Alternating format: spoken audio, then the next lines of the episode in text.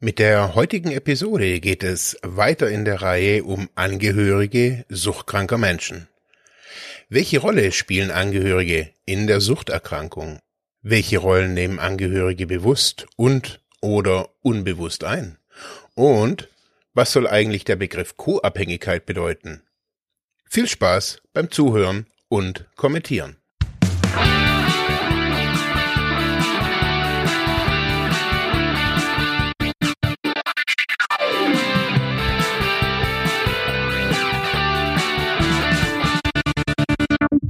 Herzlich willkommen bei Freiheit ohne Druck. Schön, dass ihr wieder mit dabei seid. Wir starten mitten rein in eine neue Selbsthilfefolge zum Thema Angehörige, in dem wir ja unsere Reihe fortsetzen.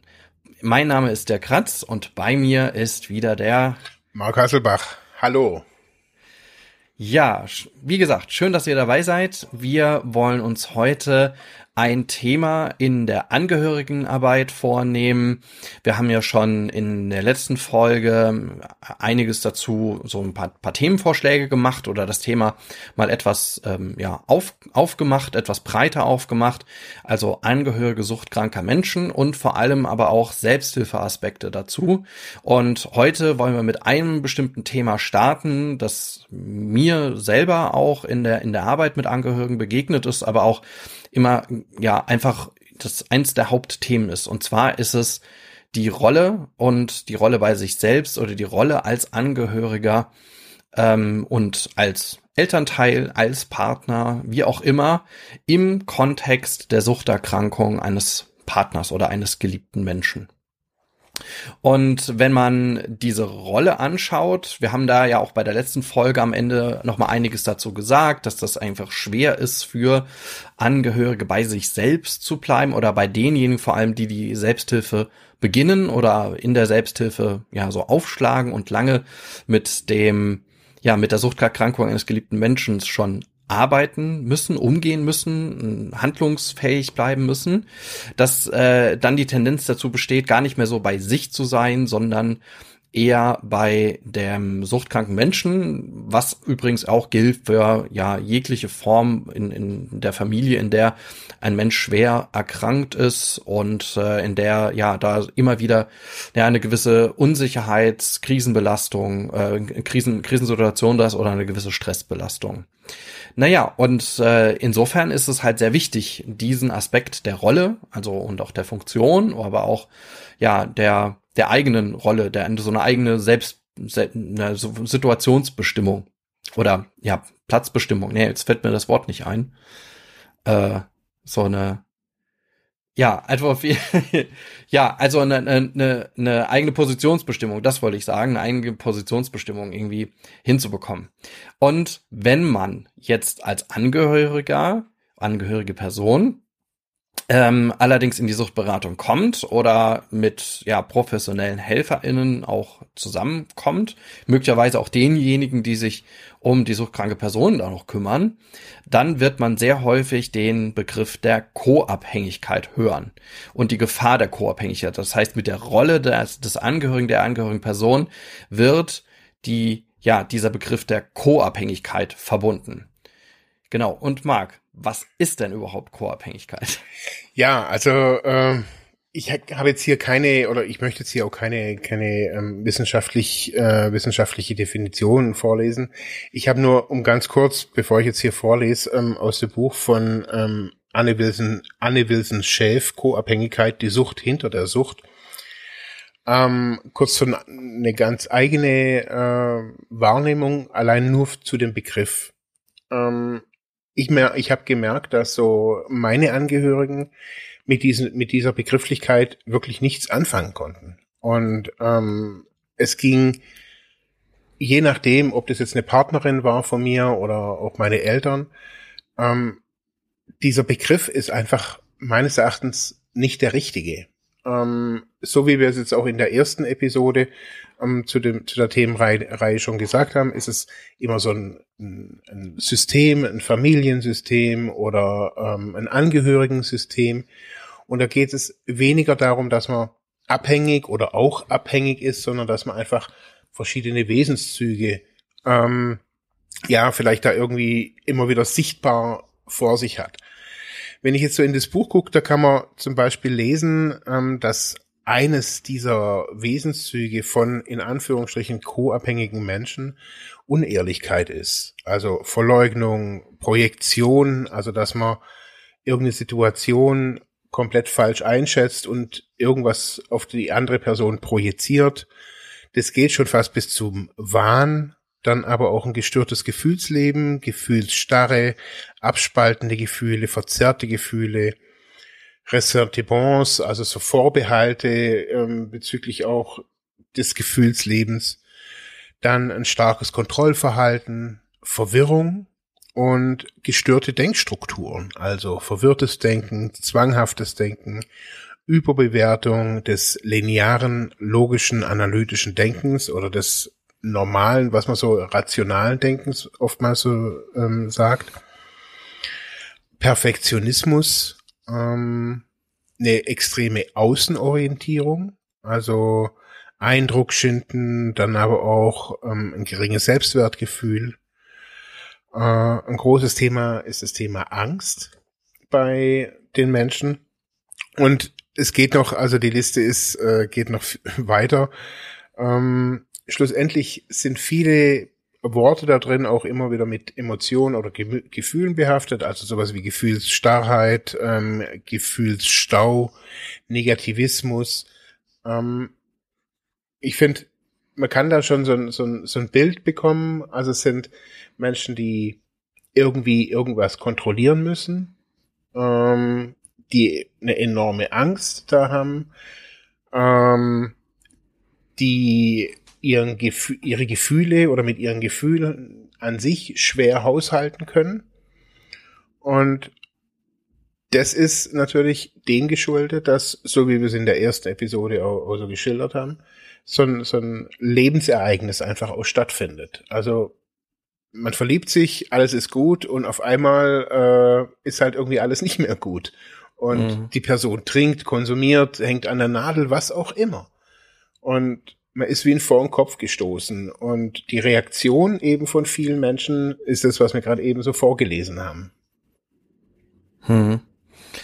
Ja, also wie du schon gesagt hast, ne, ist ein Katalog irgendwie nicht abschließbar und äh, dass die meisten Menschen, wenn sie damit konfrontiert werden mit diesem Begriff, der irgendwie auch so eine Art, ja, auch wieder so in, in diese Schuldkerbe irgendwie schlägt, ähm, vielleicht sogar so eine Art Diagnostik ja auch ist, ähm, dass der entweder nicht verstanden wird oder ja auch sehr negative Folgen hinterlässt, anstatt zum Verstehen zu kommen. Also er hat, also aus meiner Sicht, äh, vielleicht, vielleicht müsste das nochmal viele aus, aus der Community nochmal sagen, jemand, der, der damit auch schon konfrontiert wurde, auch nochmal. Aber meine Erfahrung ist, dass es eher ein, ein, ein Begriff ist, der nicht zu einer Psychoedukation beiträgt, also der eher eher verschleiert oder der eher mehr Verwirrung äh, so, zu mehr Verwirrung führt mhm. als klärt. Vor allem wenn wenn auf einmal der Eindruck entsteht, na ja, äh, ich bin ebenfalls Teil dieses Suchtsystems, was ja richtig ist auf der einen Seite, allerdings meines Erachtens irgendwie anders ähm, anders formuliert werden muss, damit es am Ende auch, damit man auch handlungsfähig bleiben kann, auch, auch erkennt, was man, was das bedeutet. Mhm. Und in unserem Projekt ANET, Angehörigen-Netzwerke, also Unterstützungsnetzwerke äh, zu Angehörigen, das wir ja vor, ach Gott, das sind jetzt schon zwei Jahre her, glaube ich, ähm, mit der Uni Hildesheim durchgeführt haben.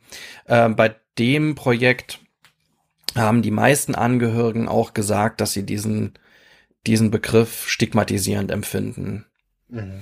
Und ja, ich habe äh, vor allem auch in, ähm, erinnere ich mich noch, da gab es ja noch mal andere Projekte, die ebenfalls zu Unterstützungsnetzwerken geforscht haben. Und da erinnere ich mich auch an eine Vertreterin, ich glaube, irgendeinem Bundesverband der Elternnetzwerke, ich müsste es aber jetzt noch mal gucken. Das ist jetzt tatsächlich irgendwo aus meinen den letzten Winkel meines Gehirns irgendwie hervorgeholt. ähm, äh, die, die hat das nochmal ganz offensiv ähm, damals auch im äh, Bundesgesundheitsministerium, da, da durfte ich nämlich dabei sein, als die Projekte nochmal dort diskutiert wurden. Und die hat das ganz massiv nochmal von Verbandsseite so auch nochmal klargestellt, dass äh, diese, diese Haltung der, der, der Angehörige, die angehörige Person, ist so eine Art ja co-abhängige und muss irgendwie auch behandelt werden, dass diese Haltung ähm, durchweg auch ebenfalls stigmatisierend ist und irgendwie abgelehnt es wird. Ja. Das hat sich bei mir irgendwie auch tatsächlich eingebrannt und mhm. ähm, höre ich auch nicht auf zu sagen. Also wenn wenn ich auch auf professionelle treffe auf professionelle Suchthilfe, weil dort ist es noch Gang und Gäbe, das äh, so zu bezeichnen. Aha, okay. Und naja, aber was, was, was heißt das, ne? Wenn wir uns noch mal zurück äh, auf, auf, auf den Begriff noch mal äh, stürzen, äh, meint ja Co-Abhängigkeit ja nicht nur dieses Verhaltensrepertoire, das du irgendwie unabschließbar jetzt gerade auch genannt hast, ähm, sondern bezeichnet ja, dass man die Suchterkrankung der der Person, die betroffen ist, erhält oder sogar steigert durch sein eigenes Verhalten, durch sein Zutun. Mhm. Und ähm, das ist ja schon, ja, es ist schon nur so eine Art Vorwurf. Mhm. Und dieser Vorwurf, ja, den, ich glaube, es ist wichtig, dass man den in den ersten Stunden, in denen man äh, sich mit der eigenen Rolle äh, in der, ähm, in der Suchterkrankung ähm, des angehörigen Menschen des äh, suchtkranken Menschen beschäftigt, dass man diese Rolle auch bestimmt und dass man auch äh, diese ähm, jetzt muss ich gucken, wie, wie ich weiß nicht, wo ich mit dem Satz angefangen habe. Ja, also dass man, dass man, dass man, äh, dass man ja. Dass man einfach, da, du, du, du meinst, dass man, dass man quasi sagt, also ähm, ich muss erstmal angucken, also ich komme zur Suchtberatung und ich muss erstmal angucken, äh, was ist, also in Anführungsstrichen meine Rolle? Was ist meine Position in dieser ganzen Geschichte? Also, damit man es vielleicht so ein bisschen versteht, ähm, wenn man sich so ein, auch als Suchtkranker, wenn man, wenn man in so eine Beratung guckt und äh, kommt und, und man guckt sich auch seine Rolle in, in, in, in, also bei mir war das auf jeden Fall so, ähm, dann werden auch erstmal einzelne Personen einfach mal aufgelistet. Wer ist da alles in diesem ganzen System mit drin? Und da ist es die, die, die Freundin oder der Freund, vielleicht auch das Kind, wenn es ein Kind gibt. Dann gibt es die Eltern, ähm, die oftmals auch trotzdem noch mitbeteiligt sind. Dann gibt es aber auch den Dealer. Ähm, dann gibt es so ein paar Mitkonsumenten, mit denen man es halt vielleicht auch irgendwie konsumiert. Und jede Person hat halt einfach auch seine Rolle. Und da geht es nicht um gut oder schlecht oder Schuld eben, ähm, mhm. sondern es geht rauszufinden, wer hat hier, was ist hier los? Also, das ist alles, dass man herausfinden, also so wie in, in, bei einer Polizeigeschichte oder bei so einem Krimi-Film, wenn, wenn dann irgendwie die Ermittler kommen, die verschaffen sich erstmal einen Überblick über die Situation. Und so ist es beim Suchtkranken auch.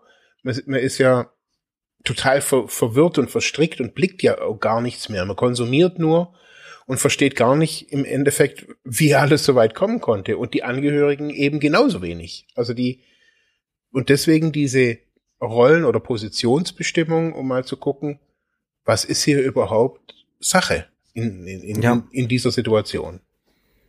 Ja. Und man sagt das so einfach dann irgendwie auch tatsächlich mit diesen, diesen Schuld, ja, mit diesem Kern der Schuld, würde ich irgendwie sagen, so, das ist jetzt aber co-abhängiges Verhalten gewesen. Das darfst du nicht mehr machen, oder ne? Das ist ja gleich so dieses, dieses mhm. Maßregelnde und das habe ich auch schon in Angehörigengruppen erlebt, ne, dass man dann so mit dem Finger auf bestellt oder jemand erzählt was, was vielleicht irgendwie war oder auch die Frage stellt, war das jetzt co-abhängig verhalten, hätte ich das jetzt nicht tun sollen und und und und und. Also das heißt, dass es so zu einer Ordnung ins Ordnungsinstanz wird und ich finde, das ist einfach ja, das das kann einfach in den meisten Fällen zu Schwierigkeiten führen, würde ich sagen. Es ordnet nicht, sondern es weist was zu, ja, ähnlich wie diese diese diese Zuschreibung, ich würde auch wirklich von Zuschreibung sprechen, der Co-Abhängigkeit jemandem zugeschrieben wurde. Mhm. Ähm, und am Ende ist es allerdings geht's genau darum, ähm, dann würde ich vollkommen mitgehen, dass man das ordnet, dass man sagt, ja, meine Rolle besteht aus was genau, ja, und wo ist ein Verhaltensmuster da, weil, und das ist ja so der nächste Schritt, weil natürlich selbstverständlich die Suchterkrankung Rollenmuster, Verhaltensrepertoire auch zuweist und zuschreibt oder auch mhm. entwickelt. So wie mhm. sich jemand dann verändert, also die, die Person in der Suchterkrankung sich verändert, ähm, so verändert sich natürlich auch alles drumherum. Das heißt, auch die Rollenzuschreibung der Elternperson verändern sich oder auch die, die Rollen selber, die die Person einnimmt, im, in Beziehung mit der Person. Das heißt, die Suchterkrankung selber weist uns, ich sage jetzt mal, mal uns als angehörige Person, ich nehme mich jetzt mal so in die Gruppe rein, sage jetzt einfach mal, uns als angehörige Person weist die Suchterkrankung auch Rollen zu. Ja, mhm. das sind ke möglicherweise keine Rollen, äh, die selber aus einem selbst kommen, sondern das sind die, die von außen an uns herangetragen werden, weil wir äh, Situationen erleben, weil wir Verhalten bei der ähm, bei der suchtkranken Person erleben, auf das wir reagieren müssen und zu dem wir eine Haltung entwickeln müssen und das auch durch diese Haltung erlernen wir selbstständig auch neue Rollen. Also ist es jetzt ein, gehen wir mal auf, also gehen wir auf die Suche, was für Rollen das sind. Also ja. es ist ja dann ein, ein, eine Überlebensstrategie, kann, oder? Dieses Rollen annehmen. Auch, ja. Mhm. Ja, ich würde sagen, es ist ein, natürlich ein Automatismus, also Überlebensstrategie insofern, ähm, dass man, wenn man in Beziehung bleiben möchte mit der Person, natürlich auch das, äh, ja, äh, sich selber daran anpasst. Also mhm. es ist natürlich eine Art Anpassungsverhalten, aber das ist ein ganz natürliches Verhalten, dass jeder Mensch irgendwie zeigt, wenn sich in seinem Umfeld was verändert äh, oder man in Beziehung tritt mit anderen Menschen und dann werden bestimmte eigene Rollenanteile, die jeder, besitzt, aktiv. Ähm, sei es denn die berufliche Rolle zum Beispiel, ne, wenn man auf der Arbeit ist, äh, und in Interaktion geht äh, mit seiner Chefin, seinem Chef, ja, und dann wird bei mir die Rolle des Arbeitnehmers, der Arbeitnehmerin aktiv, ja. ja. Mhm. So, und dazu, für diese Rolle gelten ganz klare Bedingungen, ne, so, ich bin untergeben, das heißt, ich bekomme eine Anweisung, ja, ich gebe jetzt meinem Chef keine Anweisungen, meiner Chefin, mhm. nur im seltensten Fall irgendwie. Äh, aber es gibt, also grundsätzlich gibt es halt Regeln auf beiden Seiten so. Ja. Ne? So, auch der, der Chef, die Chefin trägt die Verantwortung, ich bin ausführendes Organ so. Mhm. Also das ist so ein klassisches äh, Rolle und sagt dann auch Anti-Rollen-Konzept, ja. Mhm. So, und bei der Suchterkrankung ist es ähnlich, würde ich sagen. Also so meine These, also die, auch die Suchterkrankung, der suchtkranke Mensch entwirft verschiedene, also die, die erzeugt unterschiedlichste Rollen bei dem suchtkranken Mensch. Das, da ist die des äh, ja des Dealens beispielsweise, des oder des ich sag mal des Kriminellen, der da entsteht. Da ist aber vielleicht auch die große bedürftige Rolle, also weil jemand sehr ja dadurch natürlich auch abbaut und krank wird, ja und damit auch irgendwie auch ähm, eine Form von Fürsorge be benötigt. Mhm. Einfach zum Überleben. Da ist aber auch die des, des aggressiven äh, vielleicht, ja, der, der unkontrollierbar ist dadurch, dass er, wenn er konsumiert oder sie konsumiert, irgendwie äh, gewaltvoll wird. Und äh, die, diese, alleine diese drei Beispiele entwerfen natürlich bei der angehörigen Person dann entsprechende Gegenrolle. Das heißt, wenn jemand natürlich äh, gewaltvoll wird und dann muss ich mich selber schützen. Das ist ja klar, ne? Oder ich ja. werde selber gewaltvoll, ne? Aber die, wie diese Rolle dann im Einzelnen ausgefüllt wird, muss man dann schauen. Das ist ja genau das Teil der Reflexion. Mhm. Aber diese Rolle, die wird bei mir aktiviert oder sogar neu entworfen. Ja, und genauso auch die Rolle des, dass ich jetzt in so eine fürsorgliche Rolle reingehe, weil ich denke, oh, der Person geht's ja so schlecht und jetzt muss ich was tun. Und ja. ne, ich will ja nicht, dass die jetzt auf der Straße landet. Ich will auch nicht, dass der, was weiß ich, was, äh, die, die Abszesse am, am Leib irgendwie zunehmen und mhm. will die in die Behandlung führen. Und ähm, was, was ich nur sagen will, ähm, diese Rollen, entstehen durch die Suchterkrankung bei auch dem angehörigen Mensch. Und darum ist es wichtig, diese anzuschauen. Warum sind die da? Wo kommen die her? Mhm. Ne? Es kann ja auch sein, dass das Anteile von mir sind, die verstärkt werden, die ich gar nicht selber verstärkt haben möchte. Ne? Ähm, okay. Und äh, das dann ähm, im, im Konzert zu verstehen, warum handle ich so, wie ich handle, oder warum habe ich in der bisherigen ähm, ja, in der bisherigen ähm, ja, Geschichte, in der gewissen, in der bisherigen Geschichte der Suchtproblematik so gehandelt als angehörige Person, wie ich es getan habe. Mhm. Geht es dann da auch drum, ähm, Muster zu erkennen? Also jetzt nicht nur Verhaltensmuster, sondern auch, ah, ich bin immer in der, als, äh, als Angehöriger äh, oder als Angehörige in der Bestraferrolle oder in der, also in der autoritären äh, Rolle, wo sagt, nee, du darfst nicht trinken, du darfst nicht konsumieren, ich rufe jetzt die Polizei, ich rufe jetzt den Krankenwagen, wo, wo immer so die Bewahrerin oder der Bewahrer ist. Ähm, also hilft mir das, wenn ich diese Muster dann so erkenne, ah, ich rutsche immer wieder in, in diesen Krisenzeiten erst in diese Situation, äh, in diese Rolle, dann in diese Rolle, also ich schlüpfe da so rein, hilft mir das, also so ein Muster zu erkennen? Naja, ich glaube, das kann, kannst du ja selbst beantworten mal. Was würdest du denn sagen? Also Willst ich bin, helfen? Ich bin gerade so am überlegen. Also ich bin ja kein Angehöriger, ähm, also auf jeden Fall nicht nicht so in diesem klassischen Sinne. Aber ich, also ja, ich denke schon. Also also ich glaube, wenn ich wenn ich weiß, was für Rollen ich einnehme und ich auch verstehe, was ich was ich mit dieser mit diesem Modell von solchen Rollen einfach machen kann. Also wenn ich jetzt so eine Positionsbestimmung, so wie du, wie du gesagt hast, wenn ich, wenn ich weiß, okay, hey, das ist die Situation. Also vielleicht auch mal aufgemalt oder manche machen das ja auch so mit, mit Figuren ähm, auf, dem, auf dem großen, auf dem großen Papier. Aber wenn ich mal weiß, okay, so, so ist gerade die Situation. Also zum Beispiel bei mir war ganz viel auch mit so einer Art Aufstellungsarbeit, wo man dann die, die Leute dann, die dann auch in unterschiedliche Richtungen geguckt haben. Also da wusste ich, ah, der Dealer, der guckt, äh, guckt mich gar nicht an. Also der, mhm. der, also ich habe dann irgendwie gedacht, ah, das ist ja irgendwie mein Freund. Und da sieht man irgendwie, ah, das ist irgendwie gar nicht so mein Kumpel, sondern der guckt im Endeffekt bloß auf meine Kohle oder der guckt über mich hinweg.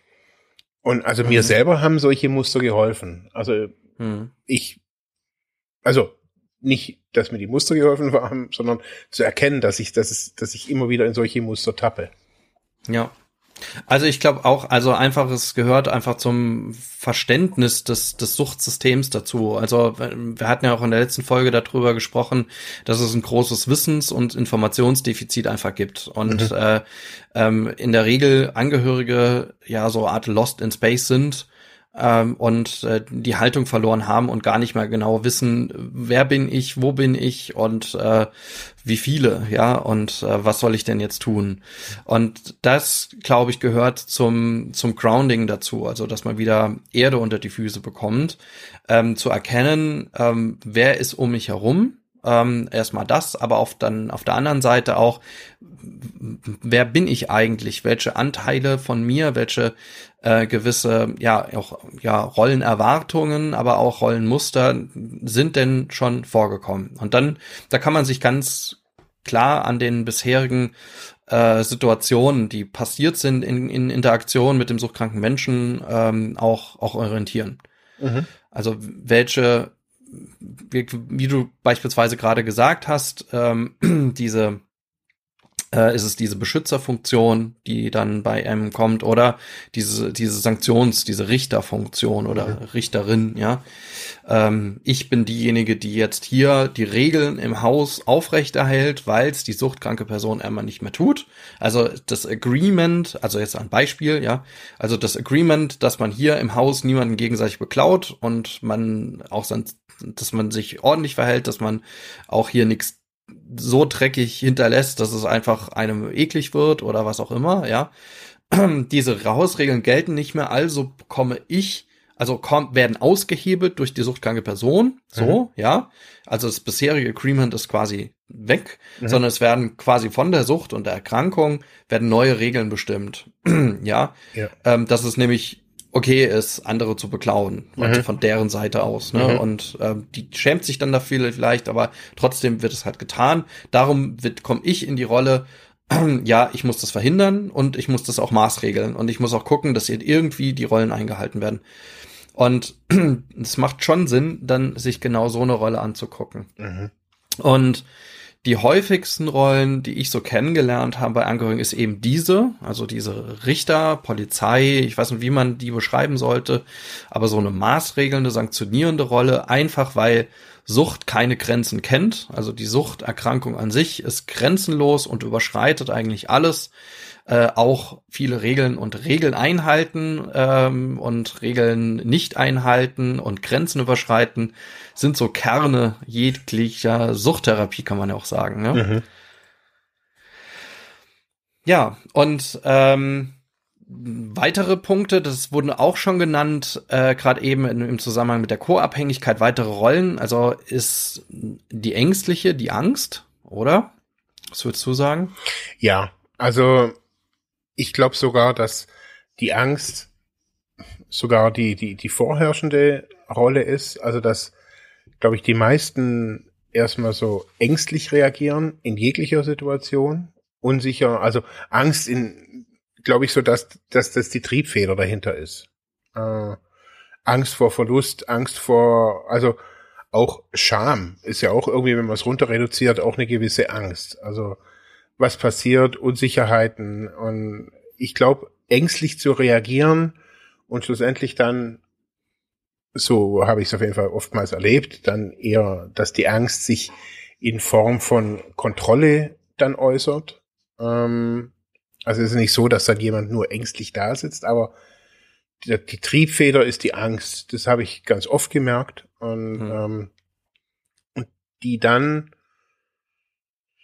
ja schon in so ein auch teilweise absurdes Kontrollbedürfnis auch, also wo es ja nicht nur um den Sucht, also es geht ja nicht nur um den Suchtkranken, aber auch äh, wer bringt den Müll raus, wer holt die Zeitung rein, wer geht einkaufen, also das alles und jedes dann auch irgendwie kontrolliert wird und ähm, dahinter steht. Also so habe ich so in meiner Biografie einfach oft erlebt in den Gesprächen mit mit meinen Angehörigen, dass dahinter einfach eine Angst stand. Also mhm. weil weil die Leute, man kann es wirklich oft runter reduzieren, die Leute wussten einfach nicht, was sie tun sollen. Und Angst oder Angst als als Triebfeder setzt so ein bisschen, glaube ich, auch oftmals das Rationale, das, was man so auch erlebt hat, so außer Kraft. Und habe ja vorher auch so ein bisschen vorgelesen, dass es dann andere Denkstrukturen gibt. Ähm, daher glaube ich so, dass, dass diese ängstliche Rolle ja eine ganz auch wichtige ist, wenn man die für sich auch so sieht, okay, ich, ich reagiere wirklich immer irgendwie ängstlich.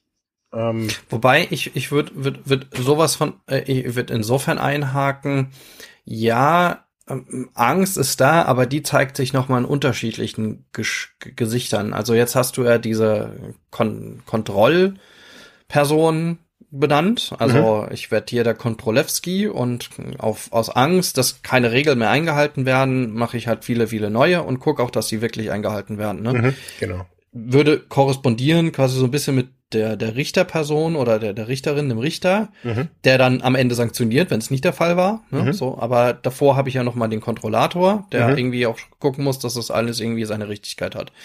Ähm, ängstliche Rolle kenne ich auch daher, das ist diese Rückzugsrolle, der, der Angsthase, der klassische Angsthase. Also mhm. wirklich dieses meidende, vermeidende Weggehen, ähm, sich zurückziehen, äh, am liebsten die Decke über den Kopf ziehen, also das wirklich weglaufen. Ne? Mhm. Also ähm, und auch das gibt es ja. Ne? Ja. Also, also um eine ganz kurze, ist mir vorher schon schon eingefallen. Ähm, bei mir waren also jetzt nicht bei mir, sondern bei meinen Angehörigen war ganz oft, wir nannten das die Beamtenrolle vorherrschend. Mhm. Also so dieses Funktionieren nach äh, so ein bisschen Emotionen ausschalten, funktionieren und ja, jetzt nicht die, die, die Situation retten, aber so, für mich war das auch dieser, dieser typische Finanzbeamte oder Beamte, der halt strikt nach Vorschrift irgendwie agiert, sein eigenes ausschält und nur noch so funktioniert eben. Gradlinig, ja. Ja. Ähm, da habe ich so gerade meine Partnerin oftmals so, gerade wenn es eskaliert ist, dann nachher auch drin gesehen, dass da mhm. alles, also so auch das, was ich in manchmal in diesen Extremsituationen noch weiß, dass ich manchmal baff war, wie die da irgendwie auf einmal agieren. Also weil ich das so aus dem Alltag einfach nicht nicht kenne. Aber die sind dann, ich habe gemerkt, die die besetzen dann diese Rolle oder nehmen dann diese Rolle auf und dann wird nur noch funktioniert. Und Finde ich ganz wichtig, finde ich eine ganz, ganz wichtige Rolle. Ja. äh, und lässt sich auch sehr gut erklären in der Gegenseite, in der irgendwie nichts funktioniert, jedenfalls Ganz aus genau. Sicht des Angehörigen auch. Ne? Ja. Also ich bekomme mit, da funktioniert jetzt jemand nicht mehr, ja, jetzt äh, wirklich in Anführungszeichen geschrieben. Und darum muss ich überfunktionieren, ja. Mhm, also genau. das ist so, so eine klassische Überkompensation Genau. an der Stelle. Mhm.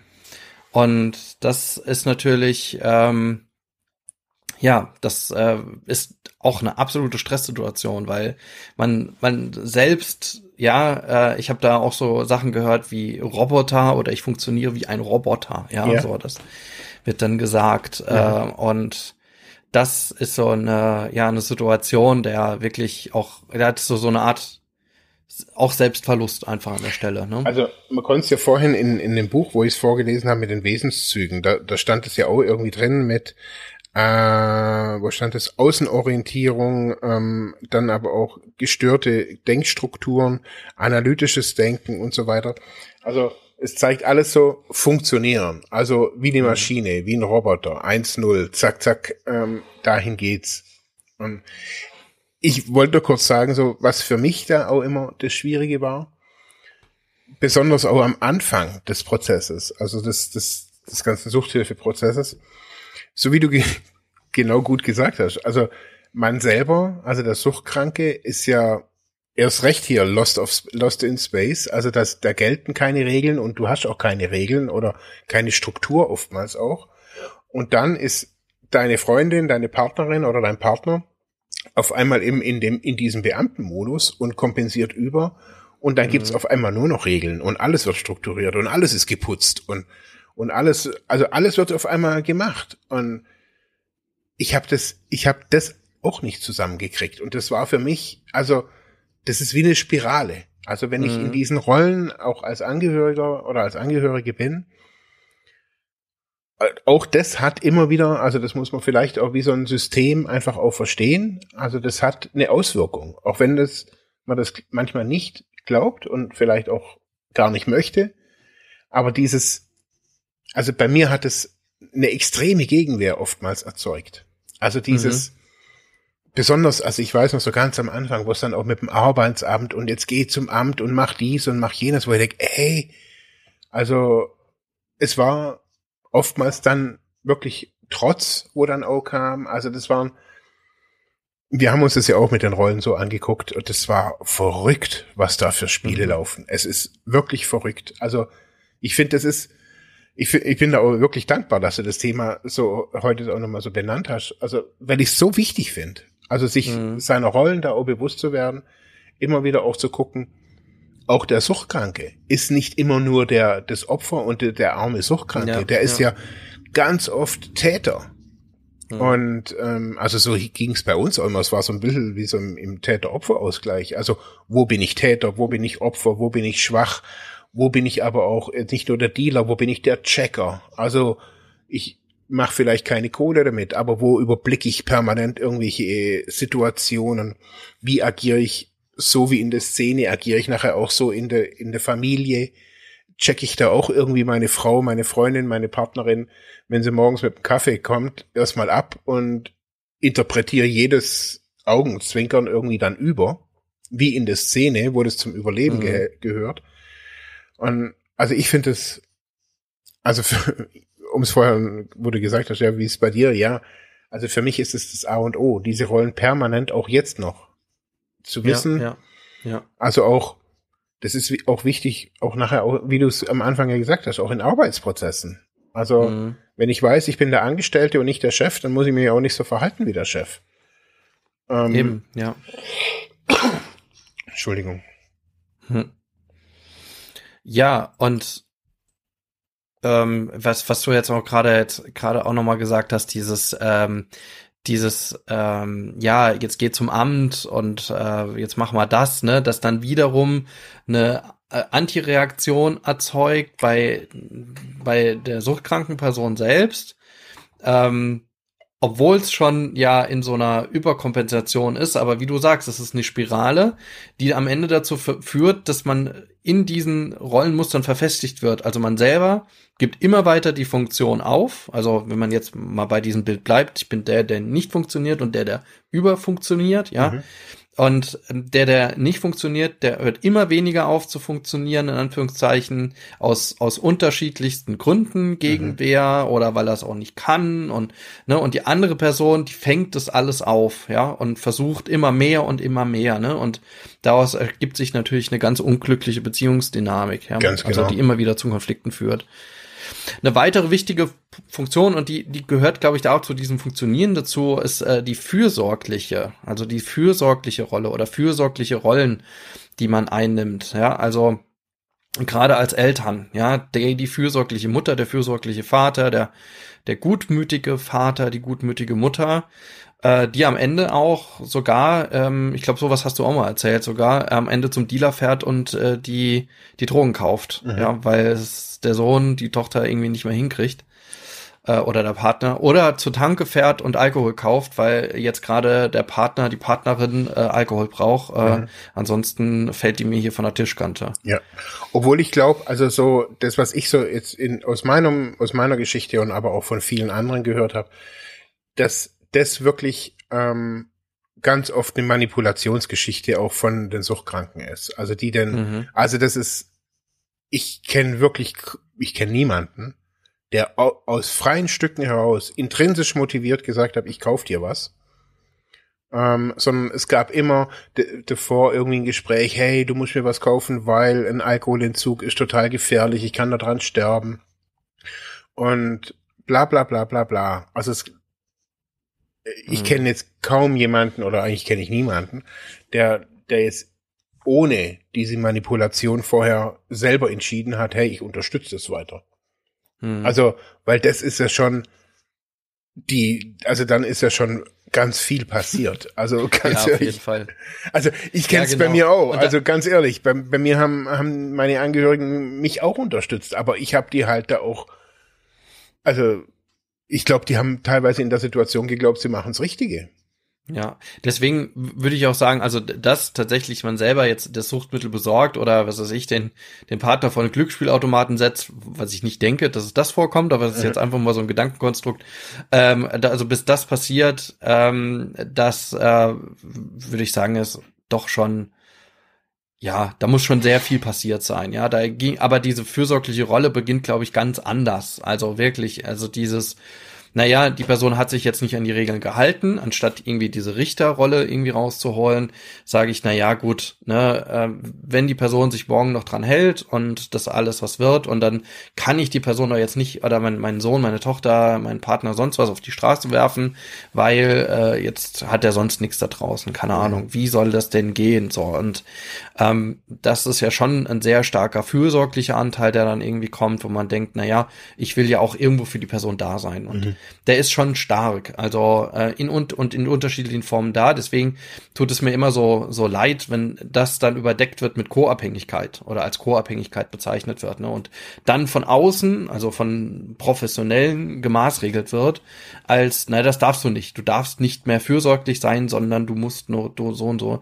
Und das ist ja schon wieder auch eine ganz komische. Rolle, die dann jemand von außen einnimmt. Dann. Also ich kannte es jetzt, um ganz äh, ehrlich sein, ich kannte es, dass es ganz oft eher bei Angehörigen in die Schublade Depression geschoben wurde und dann auch im, im Nachhinein eigentlich eine Fehldiagnose. Also die Leute mhm. wurden dann eher in die depressive Richtung, was ja teilweise durch die Verhaltensweisen passen würde, aber halt das System, also wo die Frau, die, die, die Menschen da drin sind, äh, quasi negiert. Also. Ja, eben. Also, das wäre dann nochmal die, die nächste Form und da wollen wir auch, auch auf, auf allen Fällen nicht hin. Also, ja. weswegen wir diese Folge ja auch machen, ist dann diese, ähm, ähm, ja, diese, diese, diese, äh, jetzt das fällt mir der Begriff nicht ein, ähm, externe Erkrankung, nee, also diese Krankheitszuschreibung, genau. Also mhm. ich umschreib's jetzt einfach, weil mir der Fachbegriff nicht dazu einfällt. Es gibt einen Fachbegriff dazu. Aber äh, ja, Pathologisierung, genau, das ist mir eingefallen. So, also, äh, dass das Ganze pathologisiert wird, also zu einer Erkrankung gemacht wird, diese ganze Situation wird zu einer Erkrankung. Die, der Begriff Co-Abhängigkeit hat da schon so, so einen pathologischen Duktus, würde ich sagen. Ähm, aber dass das Ganze dann, genau wie du sagst, auf einmal in so eine Krankheitsgeschichte äh, gewandelt wird bei der angehörigen Person, die dann unbedingt behandelt werden muss, ist auch wiederum eine Form von Stigmatisierung und es kann auch, ähm, ja, das kann gerade am Anfang auch mehr kaputt machen, als es nutzt. Mhm. Was, Klammer auf, also oder Fußnote dran, im Grunde auch am Ende ist eine, eine Behandlung in der Stresssituation, das hatten wir auch in der letzten Folge gesagt, eine, eine Situation, einen suchtkranken Menschen so lange zu begleiten äh, oder auch nur in bestimmten Situationen, Stresssituationen begleiten, führt zu einer akuten, ja, auch Belastungssituation, die auch behandlungsbedürftig sein kann oder sehr häufig auch ist, weswegen man sich deswegen auf jeden Fall Hilfe suchen kann. Mhm. Aber aufgrund der Situation, sich pathologisieren zu lassen oder aufgrund dessen, dass ich jetzt irgendwie in Beratung komme oder in die Selbsthilfegruppe oder zum, was weiß ich, äh, zum, zum Sucht, zur Suchtberatung komme und sage, hier, mein Kind ist so und so und so und ein etwas ungeschickter Suchtberater sagt dann, na ja, klar, ich erkenne schon depressive Anteile bei Ihnen, Sie sollten unbedingt zum Therapeuten gehen, ja. Mhm. Also das wäre, das wäre natürlich das, das, was nicht passieren sollte.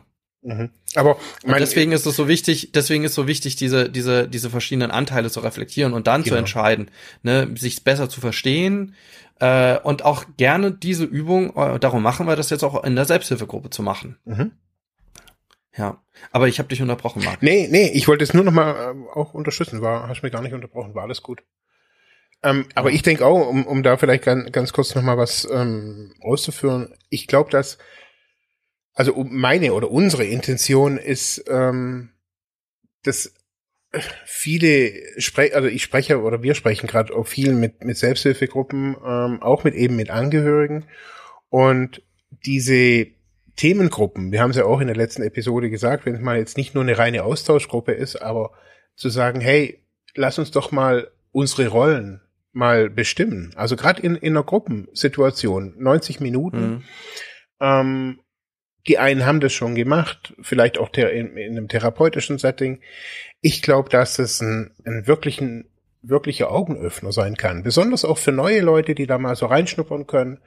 Ähm, das ist nicht so spooky, so, oh, wir sprechen die ganze Zeit nur über Probleme, sondern ich finde, da wird's griffig. Also mhm. da, da kann man sagen, hey, boah, ich rutsch, also in meiner Family, da ist dieses in, in die Beamtenrolle rutschen, also keine Ahnung, ist halt vielleicht mein persönliches Ding, aber ich merke das immer wieder, wie auch meine Mutter und bla bla, also die rutschen immer wieder in diese Rollen mit rein. Und ähm, wenn aber alles im Lot ist, wenn alles, wenn alle, sag ich mal, in, in unserer Familie im Balance sind, dann muss niemand in diese Rollen rutschen. Und das ist, glaube mhm. ich, nochmal ganz wichtig zu wissen. Dann darf ich ich sein. Dann darf ich so sein. Und das ist natürlich ist auch nochmal irgendwie so eine Zukunftsmusik. Wer bin ich denn dann, wenn ich nicht mehr in diese Rollen rutsche? Ähm, also wenn ich nicht mehr kontrollieren muss, wenn ich nicht mehr der Richter sein muss, wenn ich ein Umfeld vorfinde, wo im Balance ist, also darin soll es ja oftmals auch gehen, also so oder war das bei uns auf jeden Fall auch formuliert, dass wir eine, ja. eine Beziehung in Balance haben wollen. Niemand will jetzt nur Harmonie, aber dass es halt diese Extreme nicht mehr gibt und dass man dass ich die Leute nicht in Rollen zwinge und selber auch nicht diese Rollen einnehmen, dass die Leute wiederum in Rollen zwingt. Ja, ja, ja, eben. Ja.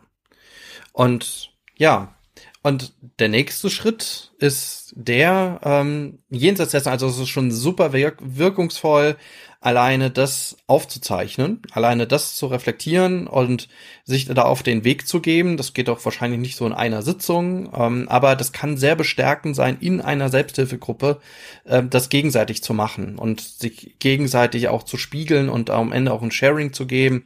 Äh, was war bei mir, was war bei dir und so weiter. Und das, das am Ende stärkt es auch, und das will man ja auch eigentlich immer wieder in so einer Selbsthilfegruppe, die, die Gruppenidentität an sich ähm, also der, auch der, den Gruppenzusammenhalt. Und naja, äh, und wenn man noch einen Schritt gerne weitergehen will, und dann ähm, endet man mit einer Ressourcenarbeit, weil das wird auf diesem Weg sehr häufig ja vergessen, weil dieser ja doch sehr kranken Beziehung ähm, mit natürlich der, der Suchtkranke oder die Suchtkranke mit dem Suchtmittel an sich hat ja schon eine Beziehung, aber die Angehörigen über die Ecke des Suchtkranken auch, mit natürlich mit dem Suchtmittel, aber direkt natürlich eher mit dem, mit der suchtkranken Person. Aber diese Beziehung ist nun mal einfach krankhaft, ja, ohne das jetzt wirklich als Stigma zu verstehen oder als äh, wertend zu verstehen, aber ähm, und ähm, ist belastend grundsätzlich. Und dann braucht man natürlich im Hintergrund, und das ist auch wichtig für die Angehörigenarbeit, Ressourcen, Schutzfaktoren etc.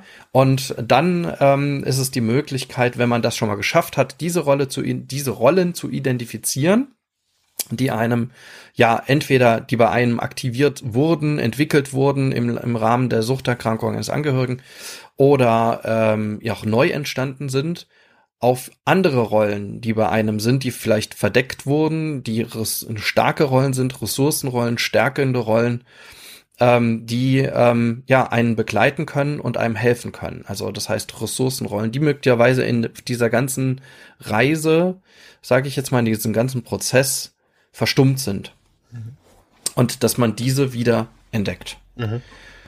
Beispielsweise, ja, ist da, wenn man überlegt, äh, da ist äh, dieser Angsthase, ja, dann kennt man der vielleicht den, ja, den starken, was soll man sagen? Jetzt denke ich in, in der in der Tierwelt, ja, aber den starken, den starken Waldbären, ja, oder so, oder den starken Eisbären, der dazu da ist, auch mal laut zu brüllen ähm, wenn äh, es äh, ungerecht zugeht. Ja, ähm, ist jetzt wirklich ein Beispiel. Das habe ich jetzt gerade so in der Minute so einfach eingelegt. Aber dass man einfach, das kann alles Mögliche sein, aber dass man ähm, ja stärkende und ressourcenvolle Rollen bei sich selbst oder im Unterstützungssystem um sich herum erkennt. Mhm. Und auch vielleicht mal erkennt, also so war bei mir oftmals so der Schlüssel, gerade bei dieser Ressourcenarbeit, man sucht ja dann oftmals so ähm, diese Ressourcen im, ja, sag ich mal, im, im, im Suchtuniversum.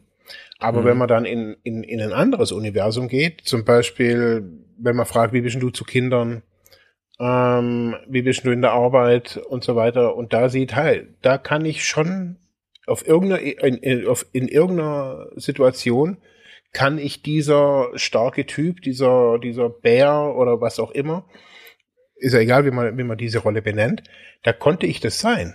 Und mhm. ähm, komischerweise.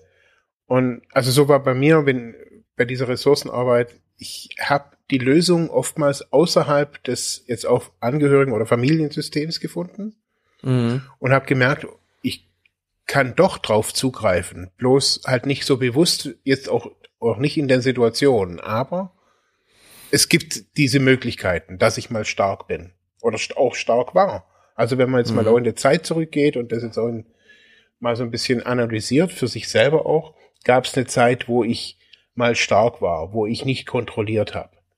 Und wenn es diese Zeit gab, okay. Und jetzt nicht ja. dann sich zurücksehnen, oh ja, da war alles toll, sondern zu sehen, ah, ich kann es also. Genau. Und erstmal nicht mehr das hat auch kein nix mit Sehnen, Sehnen zu tun oder so so einem äh, äh, wehmütigen Blick zurück, oh, zu Zeiten, da war noch alles in Ordnung, sondern ähm, dass man äh, es selbst begreift. Also dass man auch die, die, das ist ein Weg, diese Rollen zu aktivieren, weil man erstmal sie wieder selbst integriert, also sie findet und mhm. mit sich selber integriert und auch erkennt. Und das ist der Weg zu sich selbst zurück und den wollen wir ja äh, hier so ein bisschen mit, mit anleiten oder wollten wir jetzt heute mit anleiten, nämlich den Weg zu sich selbst zu erkennen, wer bin ich und wenn ja, wie viele im Kontext äh, einer, einer Suchterkrankung und äh, als mit, mit einem, ein, einem geliebten Menschen als Suchterkranken.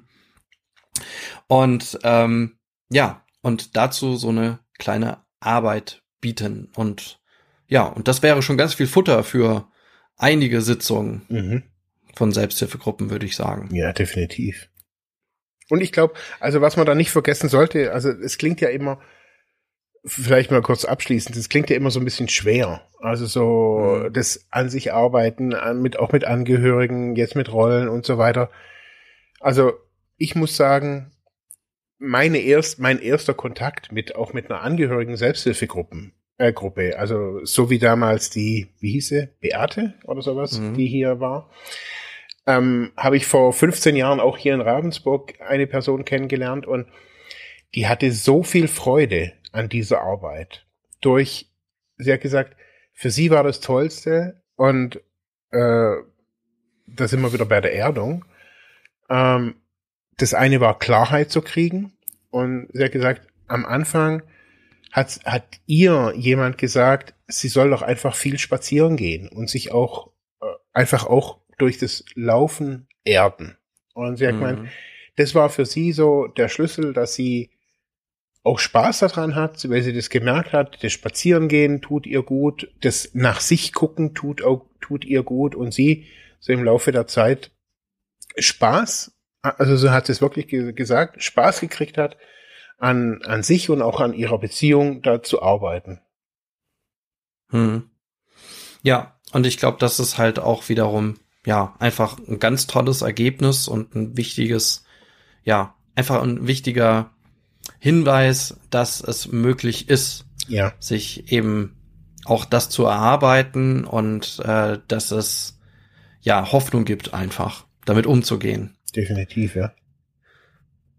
Ja, so, und jetzt würde mich natürlich noch sehr, sehr, sehr interessieren, wenn ihr da draußen Erfahrung habt mit äh, Selbsthilfegruppen, vielleicht auch sogar mit, mit Angehörigen Selbsthilfegruppen, vielleicht selber eine leitet oder mitgemacht habt oder wie auch immer.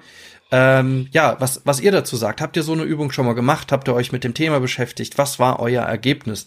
Schreibt uns das doch bitte. Und ihr müsst es auch, äh, natürlich, ihr könnt das gerne in die Kommentare schreiben, aber ähm, ihr könnt es genauso gut uns natürlich anonym senden über die E-Mail-Adresse freiheit ohne Druck@ludwigsmühle.de oder auch per Insta oder Facebook senden, wie ihr immer mögt. Ähm, das würden wir sehr gerne hören und äh, euer Feedback auch in den nächsten Runden mit einbauen, weil wir so uns auch vorgenommen haben, jetzt diese Selbsthilfe, also diese Rubrik Freiheit ohne Druck Selbsthilfe mit dem Thema Angehörigen jetzt noch ein bisschen fortzusetzen. Wie wir es auch Anfang des Jahres jetzt oder bis Mitte des Jahres jetzt mit dem Thema äh, an sich arbeiten gemacht haben. So, dann Dankeschön fürs Zuhören. Von mir auch. Danke fürs Zuhören. Und bis zum nächsten Mal. Okay. Tschüss. Ciao.